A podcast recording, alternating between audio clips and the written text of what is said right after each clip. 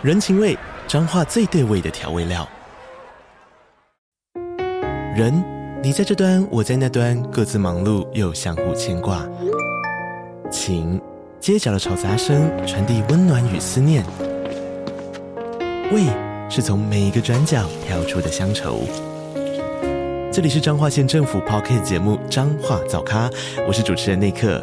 从彰化大小事各具特色到旅游攻略，透过轻松有趣的访谈，带着大家走进最在地的早咖。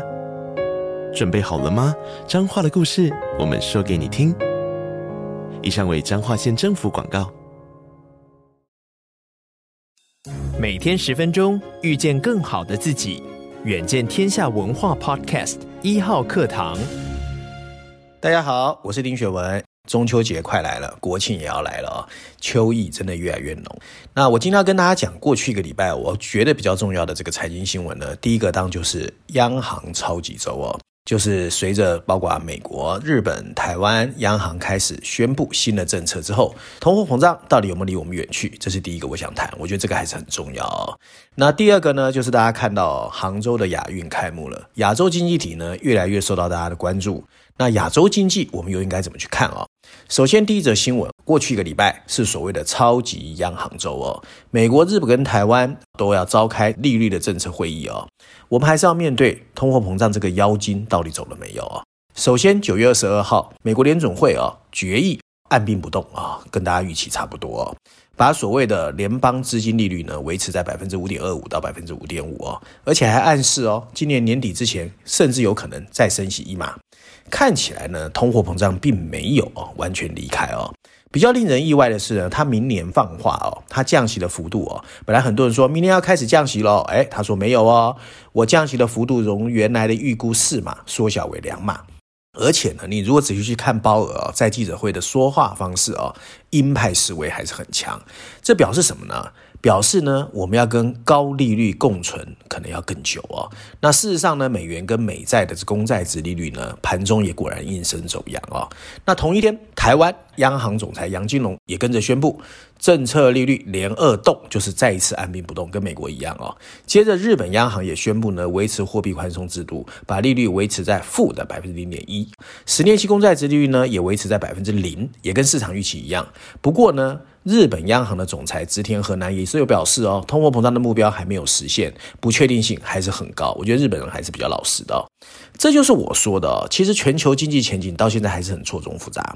随着大家明白哦，必须在更长时间内习惯这么高的利率，传统经济学派的各个央行掌舵者，我也说过很多次，现在只能摸石头过河，谁也说不准。通货膨胀是不是不见了，还是只是蛰伏了起来，随时可能出来咬我们一口，谁也不敢。拍胸脯保证。我们看国际媒体怎么说。伦敦金融时报的标题写的是联准会暗示今年会升息，二零二四年甚至减少降息哦，偏鹰派。日经亚洲新加坡的哦，他写的是联准会强硬暂停后，美国和中国的科技股领跌哦，啊，情况又开始出现一些负面的啊。那另外呢，CNN 它的标题是利率停止上升，通货膨胀到底结束没有？他打了一个问号哦。那美国联准会这一次决定维持利率不变哦，说实在，大家都预期到了哦。不过有两个变化还是值得我们注意。第一个就是呢，这一次多数的决策官员对二零二四年的预估降息幅度由四码缩小两码，这显示哦，FED 呢有意让利率在比较高的水平维持久一点。第二个最新的经济预测也显示，决策官员对经济达成软着陆啊，好像比较有信心咯。那这两个事情我们到底应该怎么看哦？我个人是觉得前面这个说的比较适当啦，就是说可能他们真的觉得通货膨胀其实没有想象这么容易消退哦。不过后面所谓的软着陆，哎，就有点过度乐观，因为美国经济真的可以这样子一飞冲天吗？看起来 FED 对通货膨胀下降的速度还是比较保守跟谨慎的哦。那 FED 对抗通货膨胀之意，现在看起来才真正进入最艰难的最后一公里。那我们回头看啊，美国联准会上一次它只升息了一码，比之前的升温啊已经稍微缓和了。不过政策利率区间呢，已经高到了百分之五点二五到百分之五点五，是二十二年来的最高哦。代表说呢，就算通货膨胀看起来稍微停止了狂升的角度，可是经济状况还是有很多的不确定因素哦。那最近呢，美国劳工部也公布八月份的失业率由百分之三点五，上升到百分之三点八，个人消费支出物价 PCE 年增率突然骤升到百分之三点三，而核心的通货膨胀物价指数呢，年增百分之四点二，明显还是超过了百分之二的警戒线。所以你说要完全脱离停滞性通货膨胀的泥沼，真的没有哦。那为什么我说软着陆有点过于乐观哦？那很多的官员把今年的预估经济成长率由百分之一大幅调高到百分之二点一，失业率由百分之四点一下调到百分之三点八，二零二四年的预估经济成长率也百分之一点一上修到百分之一点五哦。不过鲍尔也一直表示哦，经济要软着陆呢，基本上呢看起来有机会，但是不容易哦，因为必须要两个条件嘛。第一个我刚才前面说的，通货膨胀要掉到百分之二左右，现在没有啊。至于什么叫软哦，就算你着陆了，什么叫软着陆哦？就是当你通货膨胀达标，就算达到百分之二哦，经济没有陷入衰退，那经济能不能陷入衰退？现在谁敢保证呢、啊？所以你说马上要说是软着陆，哎，真的很难，因为通货膨胀率现在离百分之二还很远。那经济表现的到底好不好？消费支出能不能持续？还有服务类的涨价的这个态势能不能高度黏着？现在都没有人说得准啊、哦！而且最重要有几个事情开始在发生哦。首先，国际油价哇开始回升，最近甚至逼近了每桶九十五美元，比六月份的低点反弹了三成左右哦。还有中国大陆经济，诶，最近开始出现好消息哦。它一旦反弹，通货膨胀其实是会越演越烈哦。还有啊，但很多人在看到新闻了，美国联合汽车工人会哦发动罢工，罢工大家知道吗？汽车会减产，那物价怎么样？当然是不好。所以呢，整个来说软着陆我真的觉得过太乐观。那这种软着陆太过乐观，我们也很能够理解了。政府你不这样讲怎么说？政府怎么能说完蛋完蛋了要垮了？那我们还是回来看一下台湾哦。台湾央行利率动向，基本上哦，大家都知道。本来就是有一半是参考美国联准会的做法，另一半他们通常会观察啊、哦，台湾本身在第三季或未来经济的走向哦。所以当美国联准会决定按兵不动，台湾也跟着按兵不动，就没有什么好说的啦。不过在台湾本身的物价上涨率来看哦，五月份的 CPI 年增率是百分之二点零二，其实是今年以来最低。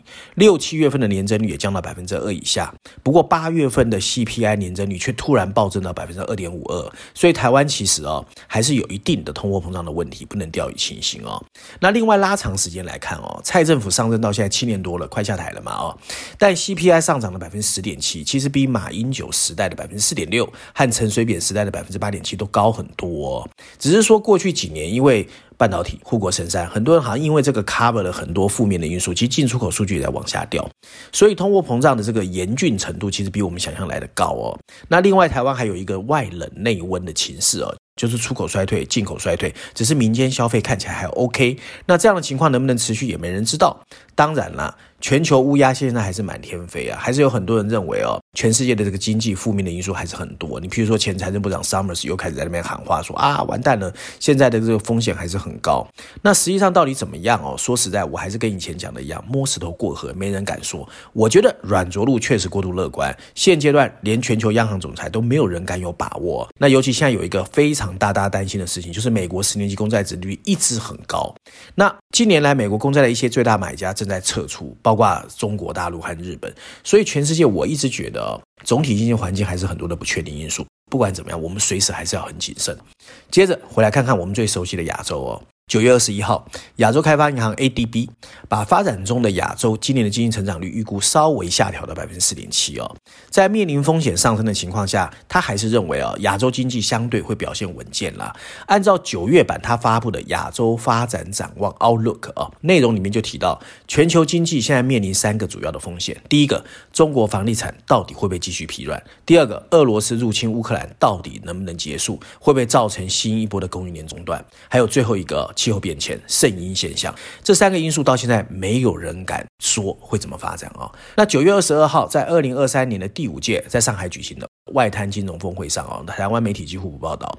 香港金融管理局总裁余伟文哦，他特别表示，考虑到全球金融体系的高度关联，全面的金融脱钩不大可能会发生。但即使这样，我们这个世界正在走向分化的道路。不过，亚洲经济体有机会抓住这个价值链重整的机遇哦，反而逆势而为。那真的哦，在全球经济尽显疲态的今天，我们已经看到东南亚、南亚的表现确实哦，这个一骑绝尘。那亚洲经济体目前的实际状况真的这么好吗？我们又要怎么解读它的现在和未来？那先看国际媒体，日经亚洲，新加坡的亚银因为中国风险下调了亚洲发展中国家的成长前景。伦敦金融时报标题是。国际货币组织 IMF 上调了预测，不过警告全球经济没有走出困境啊、哦。经济学呢说的最白哦，随着美国影响力的削弱，他觉得亚洲经济体正在开始重新一波的整合。那在谈论这个议题之前啊、哦，我要重新帮大家定义一下什么叫亚洲经济体哦，因为我们过去习惯以为亚洲就是日本、韩国、台湾什么中国，不是哦，亚洲经济体其实很大的。亚洲经济体认真来说呢，是由居住在亚洲的四十六个国家，大家听到了，四十六个国家。超过四十亿的人口，也就是全世界人口的百分之六十组成的这个经济体非常庞大。除此之外呢，有六个国家的部分领土位于亚洲，但在政治和经济上被认为属于其他地区。东亚啊是亚洲经济目前最发达的国家，除了北韩之外，东南亚新加坡除外，跟南亚和中亚。多数都是发展中国家，还有一个西亚哦，我们比较少提到的，它大部分是石油资源国。那最近几年，其实阿拉伯或者海湾哦，我们上次谈过，也蛮强的。好，这就是它的定义哦。事实上，早在今年三月份的博鳌亚洲论坛哦，年会就有发布一个亚洲经济的前景和一体化进程的二零二三年年度报告，里面就说呢，亚洲会成为世界经济暗淡图景中的唯一亮点，全球经济治理进入一个亚洲时刻啊。所以其实很多人看好亚洲了，那亚洲最近的表现也没有让人家失望。那国际货币组织 IMF 在今年一月也公开表示，光中国和印度两个国家就可以为二零二三年的全球 GDP 贡献一半。中国经济增速每提高一个百百分点，亚洲其他地区的 output 就会增加百分之零点三。所以亚洲对全球其他国家的贡献度达到了四分之一。那确实，现在的亚洲哦，确实是风起云涌。另外一次的全球贸易重新分配也正在开始。二十世纪末的亚洲工厂模式，台湾也受益过，曾经为欧洲和美国这些西方世界提供产品。可慢慢哦，这些贸易也在他自己的体制内呢开始运输。譬如说，一九九零年的时候，只有百分之四十六的亚洲贸易发生在亚洲自己的区域内，现在高达了百分之五十八，已经跟欧洲的百分之六十九差不多。代表其实亚洲经济体其实也越来越富裕哦。另外值得注意的是，外国直接投资 FDI，亚洲投资人现在拥有其所在地区外国直接投资存量的百分之五十。十九哦，将近六成，而且不包括香港和新加坡。而二零一零年这个数据只有百分之四十八，所以在印度、印尼、马来西亚、韩国和日本这些来自亚洲的直接投资份额上升了十多个百分点，已经达到百分之二十六至百分之六十一之间，代表区域内投资人也越来越多。还有跨国银行业务也变得更加亚洲化，因为很多西方银行退出了亚洲，反而是当地的银行。掌握度越来越高，其实你从台湾的金控就可以看得出来了。现在其实把钱放在什么渣打银行、花旗银行的越来越少，很多人会放在国泰世华跟富邦嘛。所以这个变化在过去十几年也不见了，甚至很多所谓以前什么小花旗都跑到了国内的金控哦。那西方政府的存在感也降低喽。新加坡的东亚研究所最近就公布了东南亚研究人员还有商界人士跟政策制定者的一个民意调查，有百分之三十二的受访者表示，他们认为美国在这个地区的政治力量还是有，可是呢，经济力量量真的已经不如中国，因为中国在“一带一路”还有所谓的各种投资上面的这个动作越来越大哦，它已经变成最大的投资人。那这个地区依赖中国工厂呢的这种过去的情况确实在改变，很多人把工厂移到东南亚、南亚。不过呢，更多的人是采取两条手背的方式，没有放弃中国，因为中国的内需市场很大嘛。那建立新的供应链也意味着运输和物流会是未来一个很大的资金投资的一个角度，而且可能会赚钱哦，因为它有洼地哦。那亚洲储蓄人口呢，还有人口结构的变化，也在促进整个的经济整合，因为有些国家还是相对年轻，像印度、东南亚，可是有。些国家非常的老迈哦，譬如说东亚国家，所以就会造成一些资金找投资项目嘛，就会往南亚、东南亚走。事实上呢，我们已经看到了金流、人流、物流都要往这里走，所以这是一个挡也挡不住的趋势哦。那东南亚跟南亚有没有可能跟着所谓四小龙跟中国的模式，造成下一波拉抬整个亚洲经济的情况？其实是很有可能。而且更重要的是，我说过好几次哦，地缘政治也在变化，美国的这个政治影响力越来越低，中国政治影响越来越高，所以这都造成南亚跟东南亚有比别人更。多的机会去攫取更多的资源啊，所以要看懂现在的亚洲经济，说实在不容易啊。那看中国、看日本、看韩国、看台湾都不一样，更不要说现在刚刚崛起的印度，还有东南亚的十国。